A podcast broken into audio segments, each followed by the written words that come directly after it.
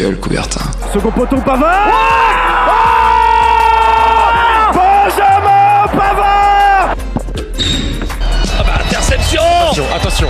Mais non, mais non Mon Dieu Mon Dieu, qu'est-ce qu'il nous fait Tous les mercredis, Alors que Didier Deschamps remet sa chemise dans son pantalon 20h, 21h, L'ange s'est envolé. Grec coupé. médaille d'or et champion olympique. Gold medal and Olympic champion. Ta gueule, Coubertin. le rendez-vous sportif de Radio Campus Angers. Et bonsoir à tous et à toutes et bienvenue chers auditeurs et chères auditrices sur Radio Campus Angers pour votre émission sportive comme chaque mercredi soir sur les ondes du 103 FM ta gueule Coubertin. Et là on, va être ensemble pendant environ une heure alors installez-vous confortablement euh, pour cette émission. Juste avant de commencer justement cette émission on fait le tour des chroniqueurs et des chroniqueuses qui m'accompagnent ce soir. On va commencer par les filles avec Lola qui est là. Ça faisait longtemps que tu n'étais pas venue Lola comment tu vas? Ça va très bien et toi? Bah écoute, ça va très bien également. Plaisir justement, euh, je pense pour toi de revenir euh, après longtemps euh, que tu n'étais pas venu dans cette émission. Carrément, ça fait du bien. J'ai hâte.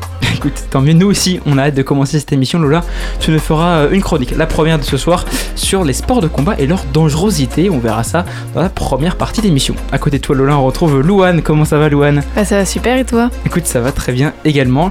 Euh, Louane, euh, aussi une chronique pour toi dans la troisième partie de l'émission sur le tournoi destination. Et je crois que l'équipe de France n'a pas brillé, hein, c'est ça, Louane? C'est ça, tout à fait. Un peu difficile. un peu difficile, on en parlera tout à l'heure.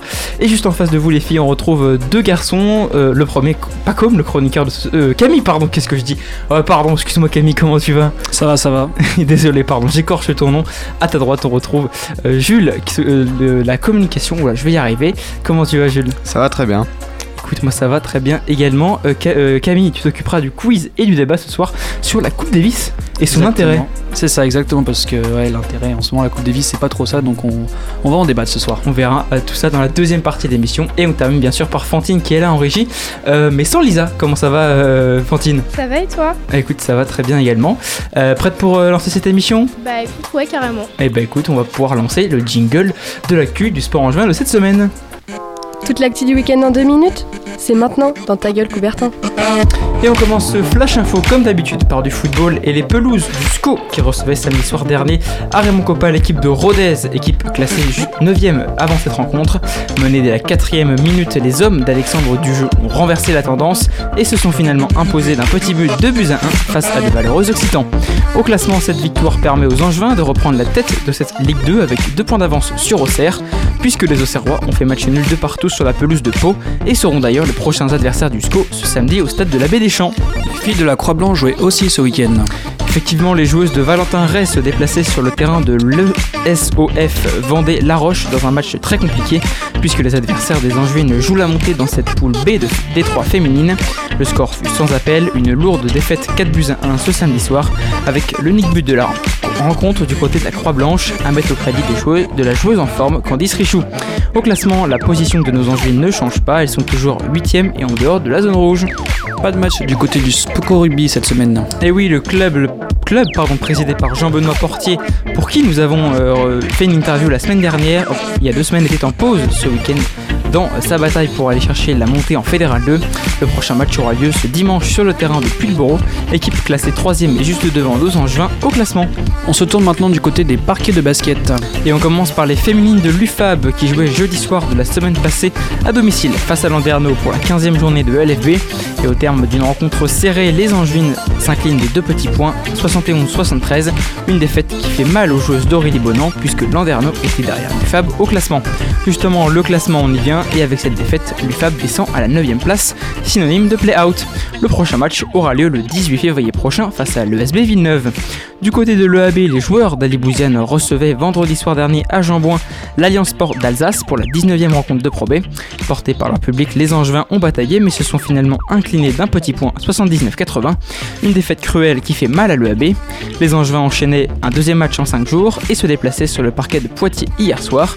Le résultat fut le même, une nouvelle défaite, cette fois-ci plus large, 86-76, à cause notamment d'un deuxième carton compliqué. Au classement, le AB est maintenant 18ème et dernière de cette Pro B.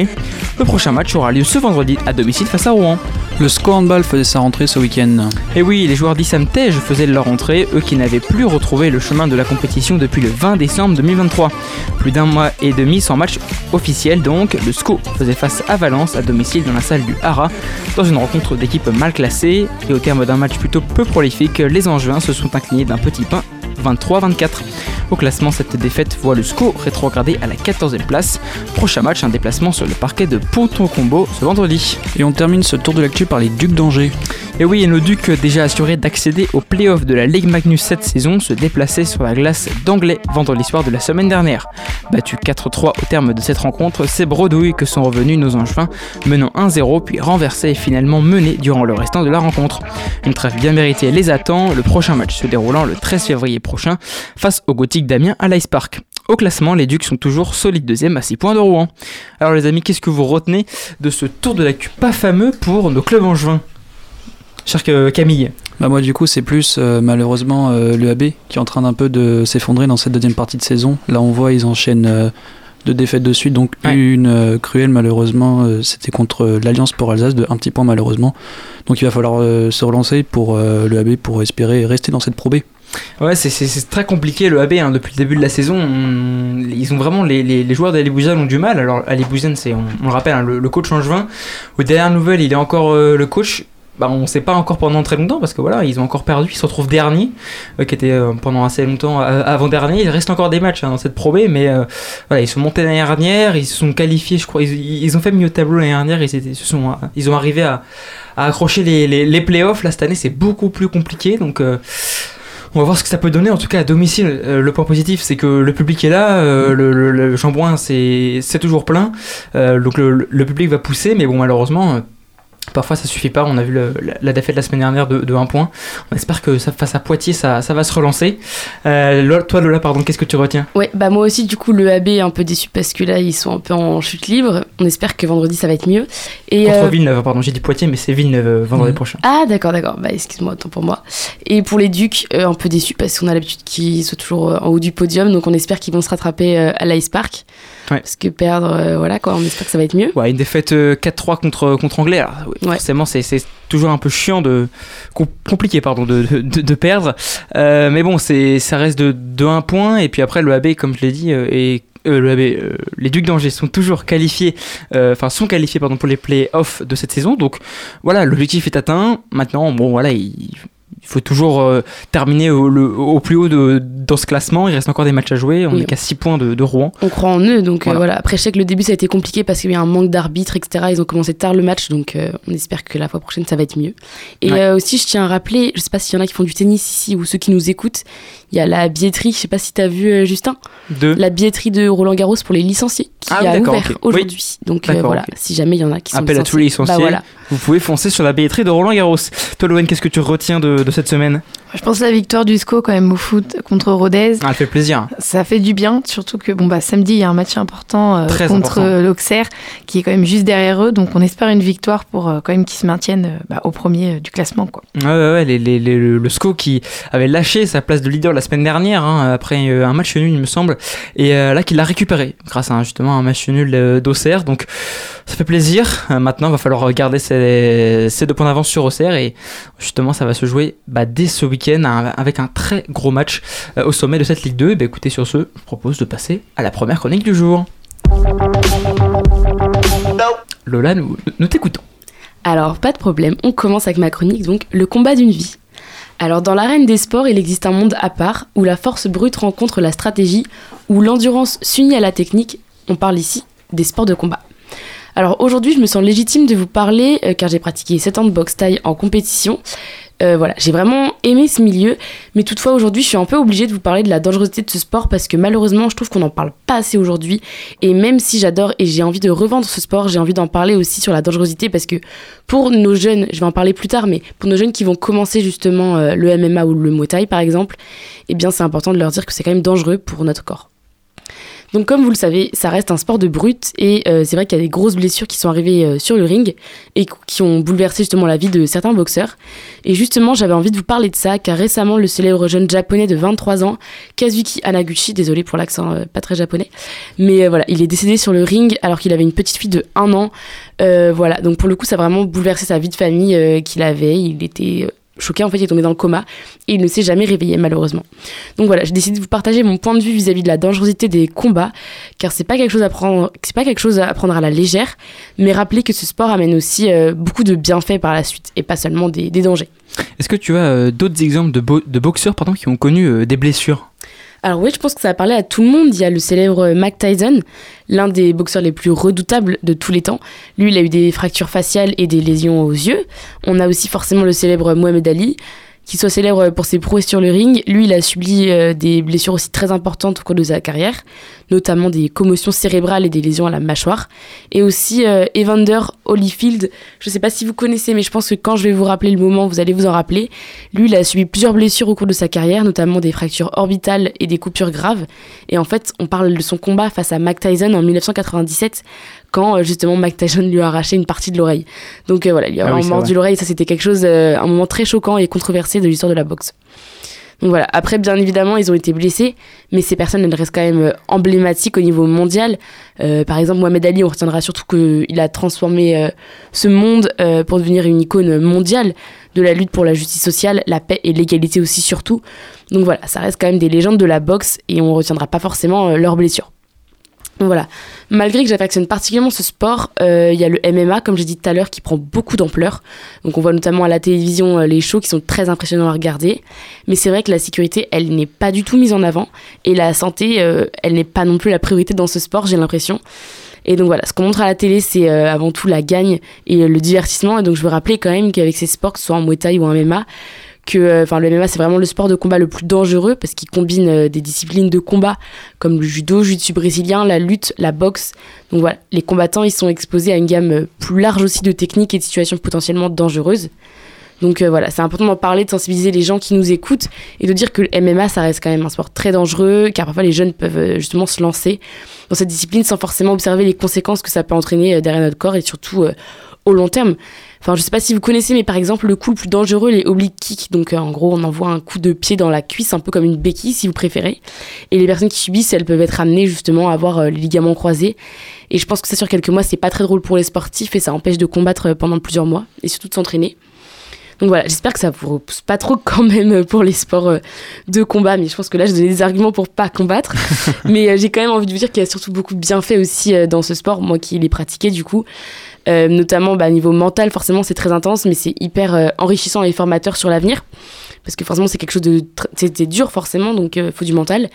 J'ai j'ai pour tous les goûts, pour les anxieux par exemple, c'est connu à réduire le stress et l'anxiété qui libère, libère des endorphines, les hormones du bien-être.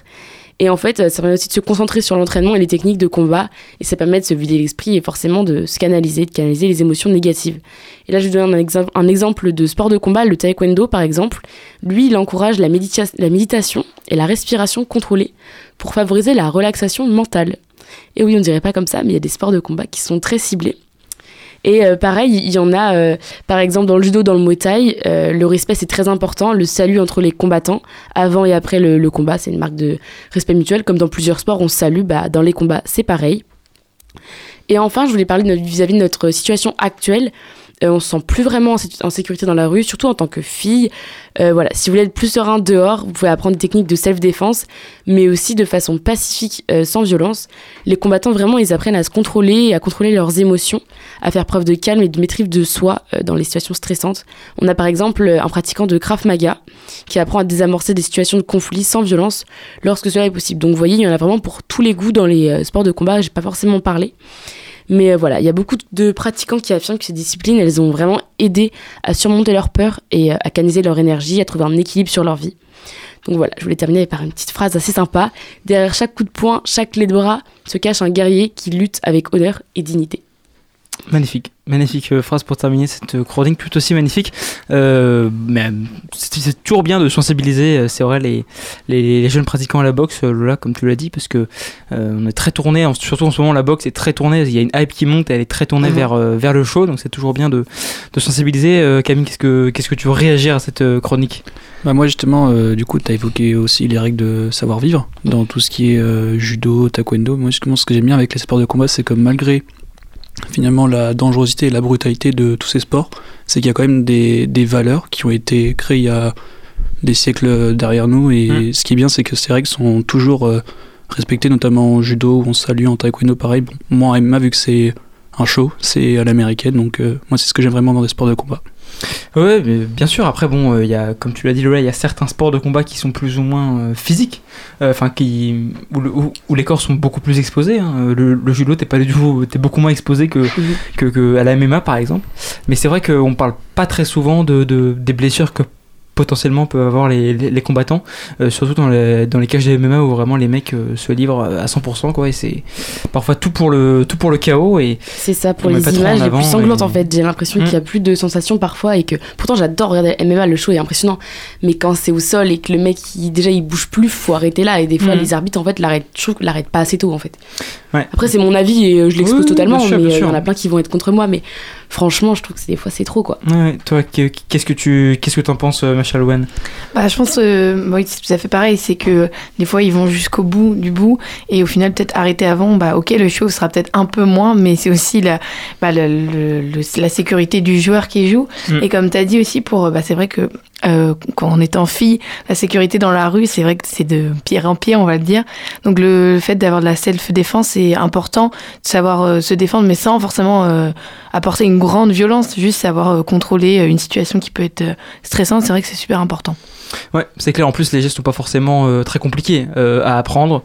Donc voilà, message à toutes celles qui peuvent nous écouter. Si jamais ça peut vous, ça peut vous servir, ben, écoutez, sur ce, merci pour cette chronique, ma chère Lola. On va pouvoir passer à la première pause musicale.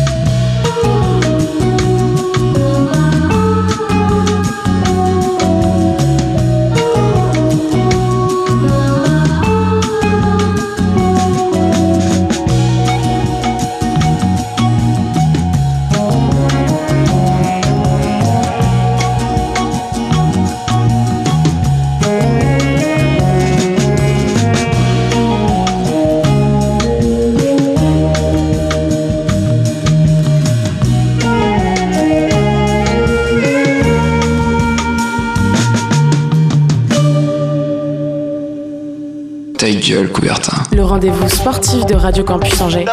De retour dans euh, Ta gueule Coubertin pour votre deuxième euh, partie d'émission et qui dit forcément partie, deuxième partie d'émission, dit quiz et débat, mon cher Camille. On commence par euh, le débat de ce soir. Le quiz viendra après. Donc, est-ce que tu as quelques éléments d'introduction pour, euh, pour ce petit débat Ouais, du coup, j'aimerais simplement vous rappeler du coup la question qui est autour de ce débat. Est-ce que la Coupe Davis a encore de l'intérêt aujourd'hui? Donc pour moi, on est tout à fait en droit de se poser euh, cette question, car au fur et à mesure des années, cette compétition commence à perdre de l'intérêt pour les joueurs, mais également pour les spectateurs. Par le passé, la Coupe Davis, euh, c'était la compétition internationale de référence avec les JO. Le seul moment de l'année où les joueurs se battaient non pas pour eux, mais pour toute une nation. Par exemple, la semaine dernière, l'équipe de France s'est qualifiée pour le tour principal dans le plus grand anonymat, face à une surprenante équipe taïwanaise. Je dis bien dans l'anonymat car peu de médias ont relayé cette information montrant le baisse d'intérêt dans cette compétition. Alors qu'est-ce qui peut expliquer cela euh, Peut-être euh, le nouveau format de compétition ou tout simplement la jeune génération qui ne souhaite pas disputer cette compétition? Du coup, j'aimerais vous poser cette question autour de la table. Est-ce que la Coupe Davis a encore de l'intérêt pour vous?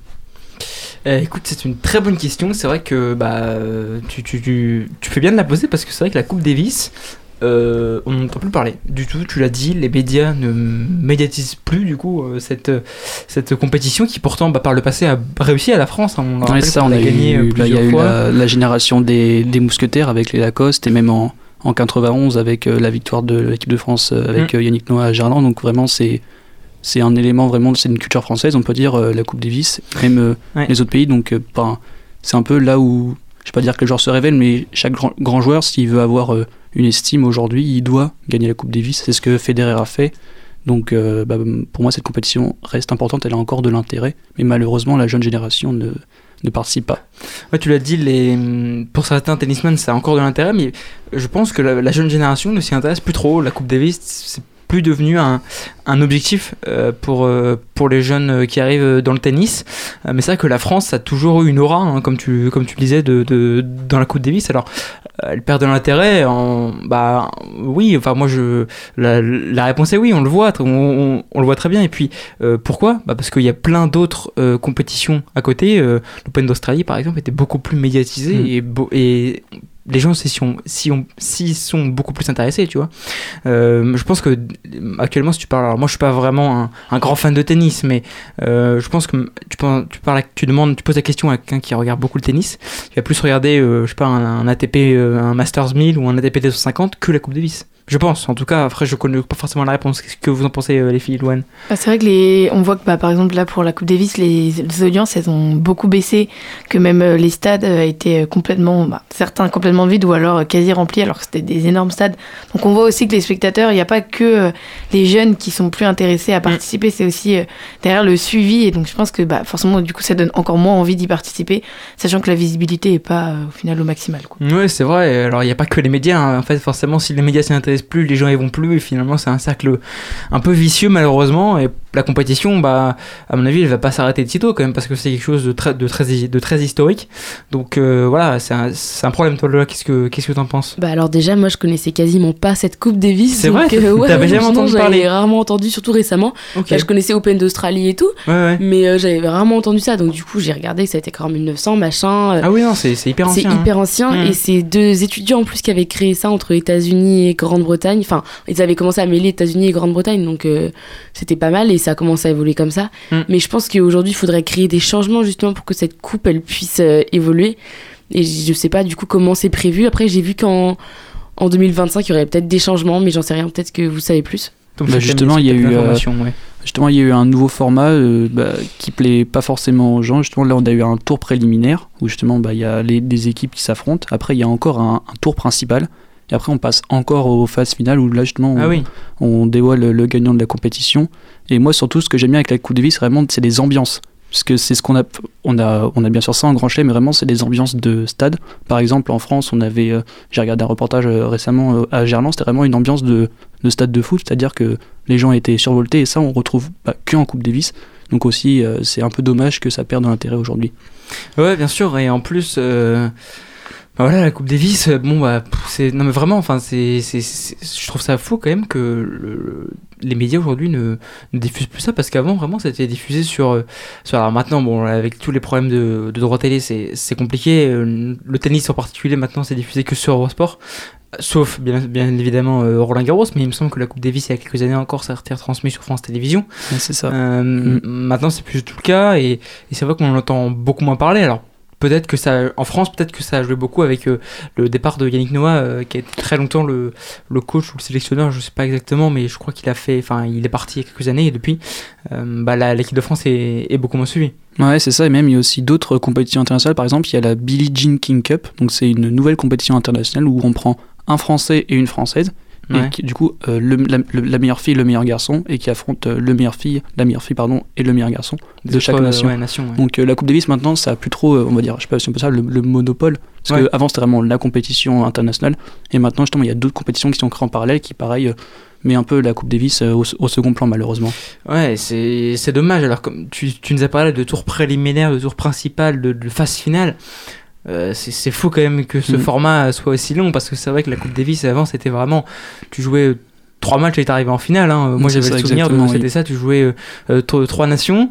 euh, si tu gagnais, hop, t'arrivais en finale et tu pouvais jouer une médaille. Et ce qui était, ce qui était fou maintenant, j'ai l'impression qu'il faut jouer un pléthore de matchs. Il pour faut jouer, ouais, il faut jouer plein de nations pour en fait mériter de- d'accéder au tour principal. Et quand bien même on est enfin au tour principal, bah, il faut encore batailler contre bah, des adversaires qui sont pas évidents. Pour Ah, enfin après arriver dans les phases finales où c'est vraiment là que ça, que ça joue tout simplement. Ah, C'est peut-être ça aussi qui fait que bah, les médias s'y intéressent plus du tout. C'est devenu tellement long maintenant, si tu veux, Mm. que parce que là, du coup, on l'a éliminé. Donc Taïwan, c'est Ça, dit Taïwan, ouais. Et puis en plus, ça a été Euh, compliqué. L'équipe de France a, a galéré malheureusement. Ah ouais, c'est dire. hein. On avait aligné euh, Mahu et Roger Vasselin et ils ont Ah, réussi. le problème, à- c'est que Maheu et Roger Vasselin, euh, ils sont plus tout jeunes. hein, Ouais, ça, ils commencent à, à se faire vieux. ouais. Ah, mais on a, on a aligné Nicolas Maheu, mais je crois qu'il avait pris sa retraite. euh, Ah non, mais il est encore là. Bah, il a Ah, peut-être repris pris sa retraite justement sur le circuit international, mais il fait encore euh, les compétitions Ah, internationales. c'est le problème aussi maintenant, malheureusement, si tu veux performer euh, en Coupe Davis, bah, il faut faire, essayer de venir, essayer de faire venir plutôt les joueurs Ah qui oui. performent bien. hein. Je pense notamment à Arthur Cazot, Arthur Fils, euh, et puis euh, Luca Van Haché, pardon, j'allais oublier. Et puis chez les filles, bien sûr, Océane Dodin, enfin bref, il y a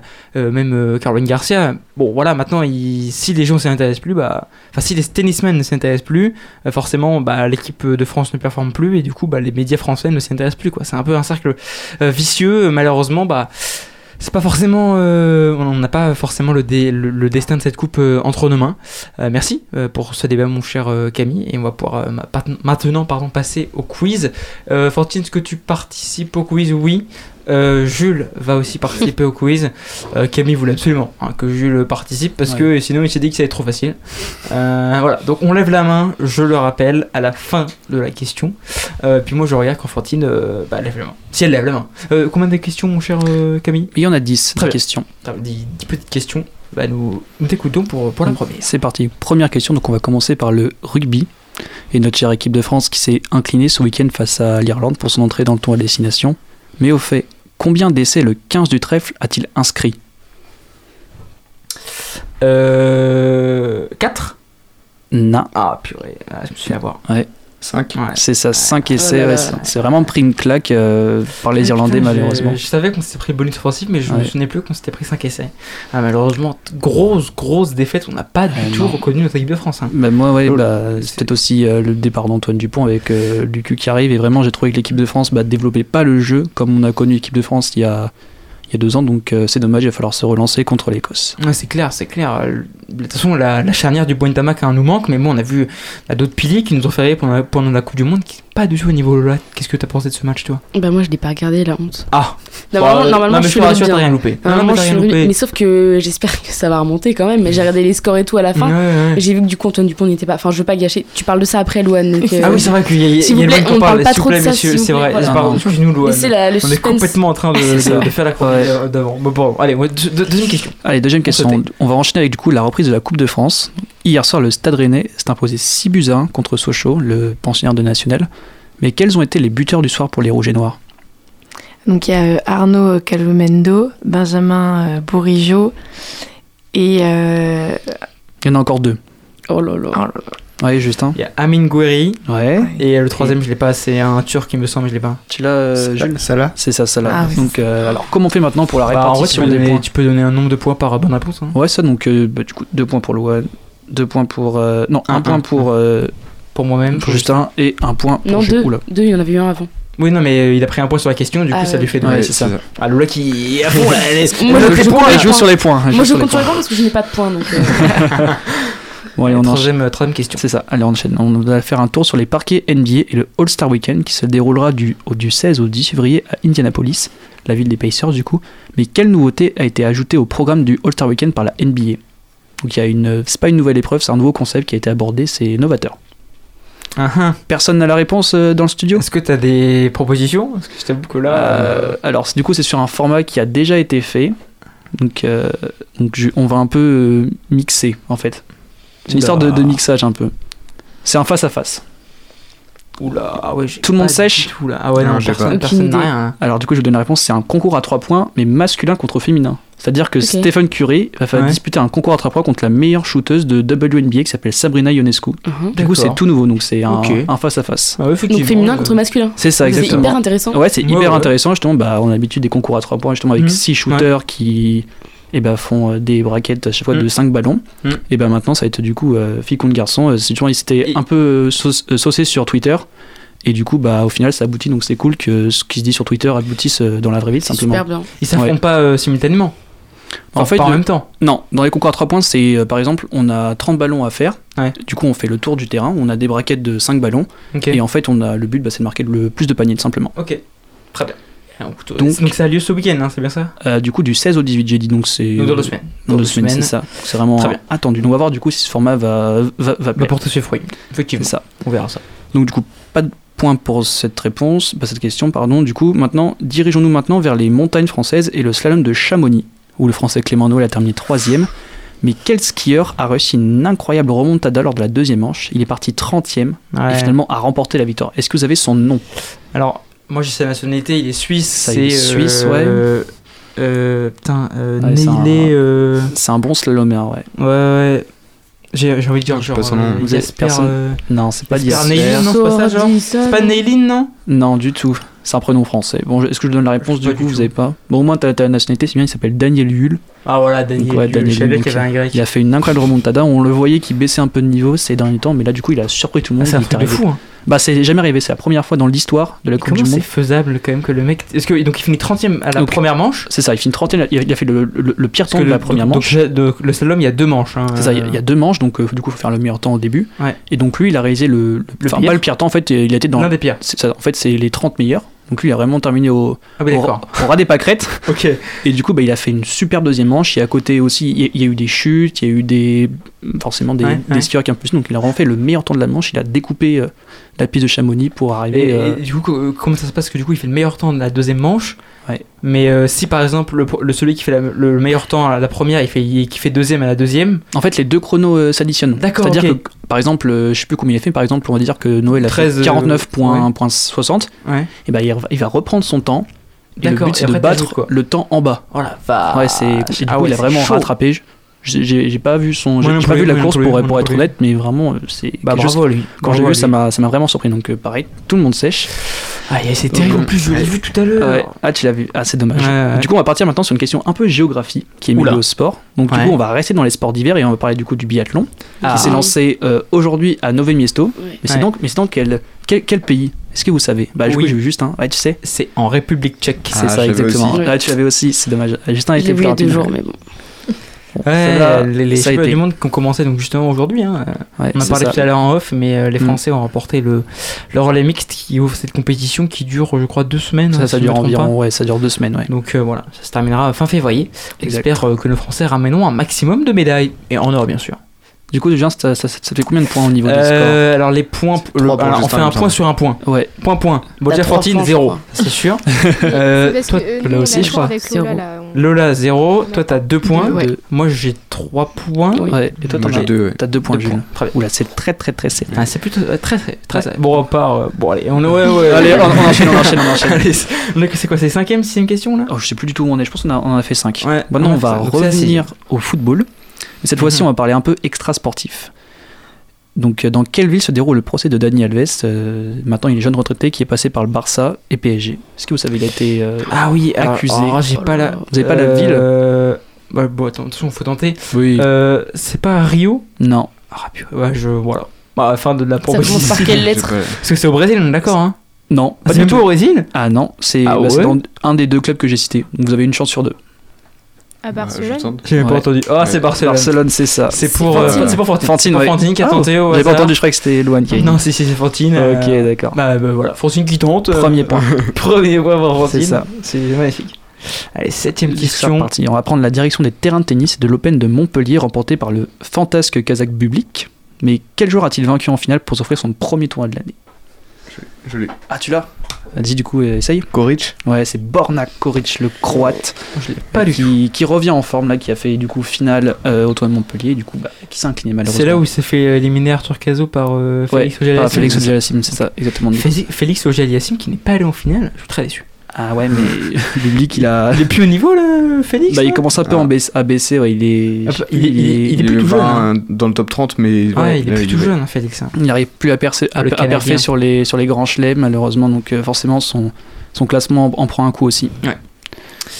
Allez, Donc euh, égalité question. pour Jules. Maintenant, on va. Ce week-end, du coup, euh, donc en prochaine question, ce week-end a eu lieu le retour du français Imavov à l'UFC qui s'est imposé à la décision unanime contre Dolitze, numéro 8 de la catégorie. Mais maintenant, quel classement il occupe euh, Nassourdine dans cette catégorie des poids moyens Euh, De- pas il, était, deuxième il était combien? Est-ce qu'on a l'info Il était Alors, combien avant? il était 11e. Il a gagné. Il a gagné. Septième. Il a, il a battu le numéro 8. Non, pas 7e. Euh, il a battu Six. numéro 8. Non. Euh, bah, il est passé Non. 8 4. Il est passé 8e, Voilà. exactement. Allez, il est passé 8e, c'est très Il est passé 8 Il est passé 8e. Oui. On a tenté. J'avais 17 en plus, je me suis il, vais remonter. il se relance. C'est un français euh, Ouais, c'est ok, c'est un français, ouais. Donc maintenant, il se relance. Il C'est son fait- meilleur euh, classement euh Euh, je crois que ouais, c'est son meilleur classement. Du coup, Ok. il avait fait un no contest parce qu'il a mis un doigt dans l'œil sur son dernier combat. Ah Oui, Et vu ça. ouais, t'avais vu ça, ouais. Et il avait perdu aussi avant contre du coup Strickland, Ah l'actuel champion UFC. Donc, Donc, il avait perdu c'est bien qu'il arrive à, se relancer dans ces catégories qui est, est- est compliqué. 10 mondial, c'est bien. Huitième mondial, ouais, c'est Ouais, un bon 10, classement. c'est Puis bien. devient un prétendant un peu, un prétendant un peu légitime. Bah ouais, enfin, il rentre dans les dans les papiers pour de pour avoir peut-être sa chance au titre. Il manquera peut-être un ou deux combats avant de- d'avoir totalement euh, sa place pour ce titre. Très bien. Allez, Donc, on dernière, enchaîne. dernière question? Ça, avant dernière question. Avant dernière question. Ouais. Très bien. Donc euh, en ce moment, il y a la première demi-finale de la Cannes qui est en Ouais. cours contre l'Afrique du Sud et le Nigeria. Mais à quand remonte le dernier sacre de la nation arc-en-ciel en Coupe d'Afrique des Nations? On parle du Nigeria, du. Ah non, l'Afrique De du l'Afrique Sud. du Sud, ouais. Oh la vache, je savais même pas qu'ils avaient Qui a gagné la gagné canne. Ils ont gagné une, une canne. Oh la Enfin, une canne, vache. année. Ça doit dater de fou ça. Euh, oui. Donc là, du coup, euh, dans le studio, vous pouvez essayer de mettre des dates un peu. Ok. Ah ouais, là je t'avoue. Euh... Bah vas-y, on va faire, on va en Ouais. faire, Un peu on au fait plus quoi On près, fait un non plus proche ouais, plus Ouais, on fait un, un peu Allez, plus proche. bah écoutez, Fantine va commencer. Je sais pas, 1975. Ok, on valide. Jules. Moi, je vais dire 4 1992. Ah ouais, vous avez, vous avez... Ah ouais, ah, vous avez- ah ouais, ok. J'aurais dit 1970. Ok. Euh, Lola? 1968. Oh là là là là. Ah ouais, mais je sais pas où me positionner, les gars. Euh, Vas-y, je dis euh, 85. Personne n'a dit, on est d'accord hein. Non. C'est quoi? Et la bonne réponse, c'était 96. Ça fait 28 ah, ans. merde, qui a dit Oh, c'est euh, au-dessus de 92. Ouais, t'as dit 92, 92, ouais. Donc Jules repasse devant Justin. 80... Ouais, ça, ça Ah non, commence à égalité, remonter. Égalité, je crois, ouais. Égalité, ouais, c'est ça. 4-4, non 96, putain, pas mal. euh, Ouais. Ça, fait... ouais, ça fait. Ça fait longtemps, ça fait longtemps. 28 ans que Vache. l'Afrique du Sud n'a pas gagné une canne, ouais. C'est leur seul sacre? Ah bah je suis pas... Enfin, je pense que c'est leur seul sacre. ouais, Ouais, c'est peut-être possible que ce soit leur, euh, leur seul sacre de cette... qui a le euh, plus gagné, c'est le Nigeria. Ils étaient pas mal, non? Non, non, je crois que le... non, c'est l'Egypte qui a gagné- le plus Ouais, gagné la canne. sont- Le Nigeria, ils font partie de ceux qui ont le plus gagné la canne. La canne, pardon, dans ceux qui restent. Ok. Voilà. Parce Alors qu'on a le score encore. euh, Et c'est la pause, hein, c'est la C'est pause pause, euh, ouais. dans cette au prolongation. but. Et on va citer au tir au but entre les deux équipes. Allez, dernière question, c'est ça, mon cher euh, Camille C'est ça pour euh, clore ce quiz qui était un peu compliqué, mais vous avez quand même bien euh, réussi, je trouve. Oui, ça va. hein. Donc euh, enfin, on va parler du judo et du Oh là Paris là. Grand Slam qui s'est Oui. déroulé ce week-end, qui a bien réussi à l'équipe de France, à la maison du coup. Mais au fait, combien de médailles d'or l'équipe de France a décroché? Ouais, Justin, tu l'as. Je crois que c'est 7. Et non, Non, tu mens, c'est c'est quoi? pas 7. Euh, Je vais dire 6. C'est ça, c'est 6. Oh la Ah là- vanne Ah là là, sur le Oh, sprint je suis final, dépité. Jules qui coiffe Justin. Bravo. dépité. Bah, écoutez, joué. euh, voilà. Ouais, Sur tu cette tenté. euh, dépitation, on va pouvoir euh, passer à la deuxième musicale. Allez.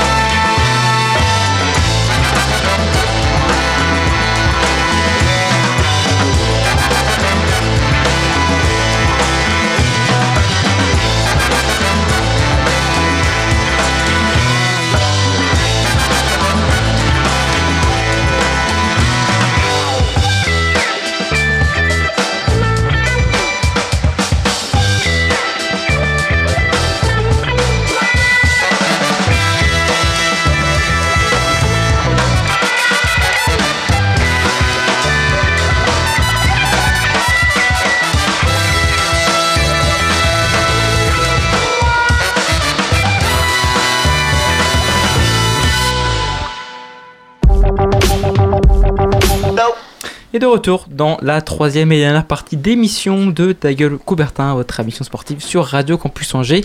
Et euh, bah, qui dit troisième partie d'émission dit deuxième chronique de ce soir. Et c'est Louane qui euh, nous fait cette chronique sur le tournoi Destination. Louane, nous t'écoutons.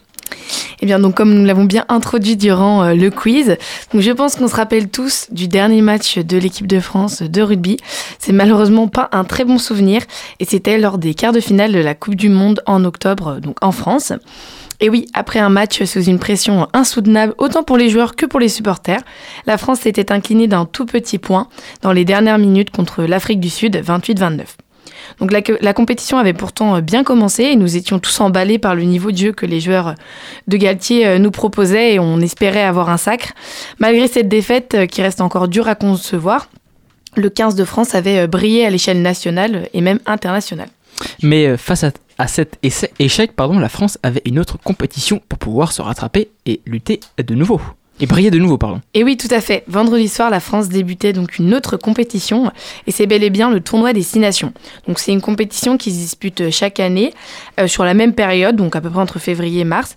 Elle met donc en confrontation six équipes, donc il va avoir euh, l'Angleterre, l'Écosse, l'Irlande, l'Italie, le Pays de Galles et bien évidemment la France.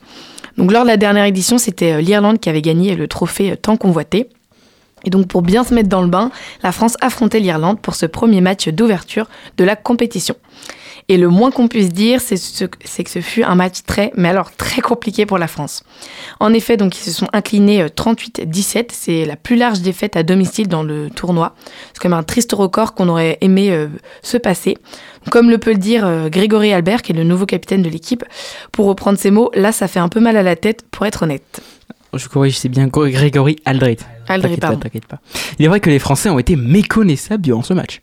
Et oui, tout à fait. Le 15 de France a monté une, une image euh, d'une équipe sans grande envie, sans puissance, tout le contraire d'eux en fait. Pour un premier match de l'année 2024, on s'attendait à mieux. Tout a déjà mal commencé dès la 15e minute. Il y avait 10 à 0 pour l'Irlande. La France enchaînait déjà beaucoup d'erreurs et Paul Willemse n'a pas arrangé le coup. Il a d'abord été sanctionné par un carton jaune euh, et un appel au bunker dès la 8e minute pour un mauvais plaquage. Donc pour petit rappel, le bunker, c'est une nouvelle règle qui a été déjà mise en place lors de la Coupe du Monde qu'on a pu voir. Et donc en fait, il permet de transformer un carton jaune en un carton rouge, mais sans interrompre le jeu. En fait, l'équipe qui donc a pu euh, écoper donc du bunker se retrouve ainsi euh, sans joueur durant 8 minutes. C'est en fait le temps que les, arbitres prennent les arbitres assistants pardon prennent la décision. Donc après ces très longues 8 minutes, Paul Williams C a pu revenir donc sur le terrain, mais malheureusement pas très longtemps pour lui. C'était un match sans, car en fait il va être sanctionné une nouvelle fois pour un plaquage dangereux à la 32e minute. Mais cette fois-ci, c'est un carton rouge, forcément, euh, une désillusion pour ces joueurs qui revenaient de blessures et qui n'avaient pas pu participer au mondial. Paul est donc passé en commission de discipline donc, hier et il s'est vu euh, suspendu pour 4 semaines, donc il ne sera pas là pour les prochains matchs une mauvaise nouvelle pour le 15 de France. Donc pourtant, au contraire de ce qu'on pourrait penser, euh, au vu de la situation, c'est pas forcément un match où les arbitres ont pénalisé euh, beaucoup de fautes. Il y a eu quand même un bon arbitrage, contrairement on peut dire au dernier match de l'équipe de France au quart de finale. Il y a eu quand même seulement 8 euh, fautes pour la France et c'est même 4 de moins que leur adversaire. Donc c'était quand même normalement arbitré d'une façon neutre.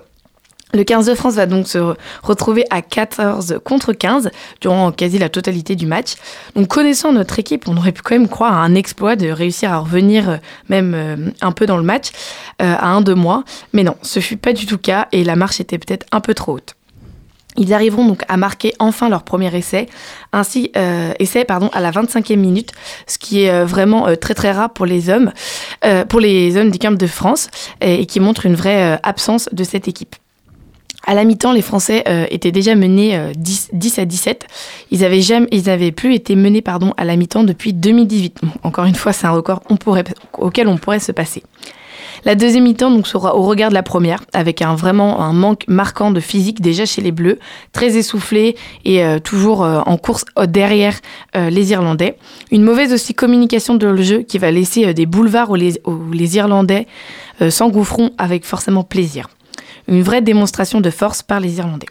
Mais comment on peut expliquer cet effondrement de cette équipe qui a fait pourtant bah, tout pour eux? Bah, D'abord, on peut mettre euh, une petite raison, forcément, donc déjà du carton euh, rouge que euh, l'équipe de France, donc les, les 15 de France, pardon, a écopé. Mais on peut aussi voir donc une raison que je pense que tout le monde connaît, que vous en doutez. C'est bien évidemment bel et bien donc l'absence de notre chouchou Antoine Dupont, qui est parti tenter l'aventure de rugby à 7. Donc c'est une discipline qui sera présente lors des JO 2024 en France. Donc selon lui, c'est quand même un choix qui avait été difficile à prendre et qui va forcément faire débat mais c'était quand même une bonne opportunité pour lui euh, de pouvoir participer donc à une, une compétition euh, qui sera présente au JO 2024. Donc ainsi, les Français, donc euh, vendredi, ils ont dû jouer sans leur capitaine, qui a forcément permis à d'autres joueurs quand même de pouvoir briller et d'avoir un peu plus de temps de jeu. Bon, même s'ils n'ont pas forcément brillé d'une belle façon, quand même un temps de jeu qui était mieux et une, une plus grande visibilité. Une autre absence qui pèse, euh, mais qui était déjà présente lors de la Coupe du Monde et commence à durer, celle de, Romain Natmac. En effet, il est toujours euh, en convalescence depuis sa rupture des ligaments euh, croisés.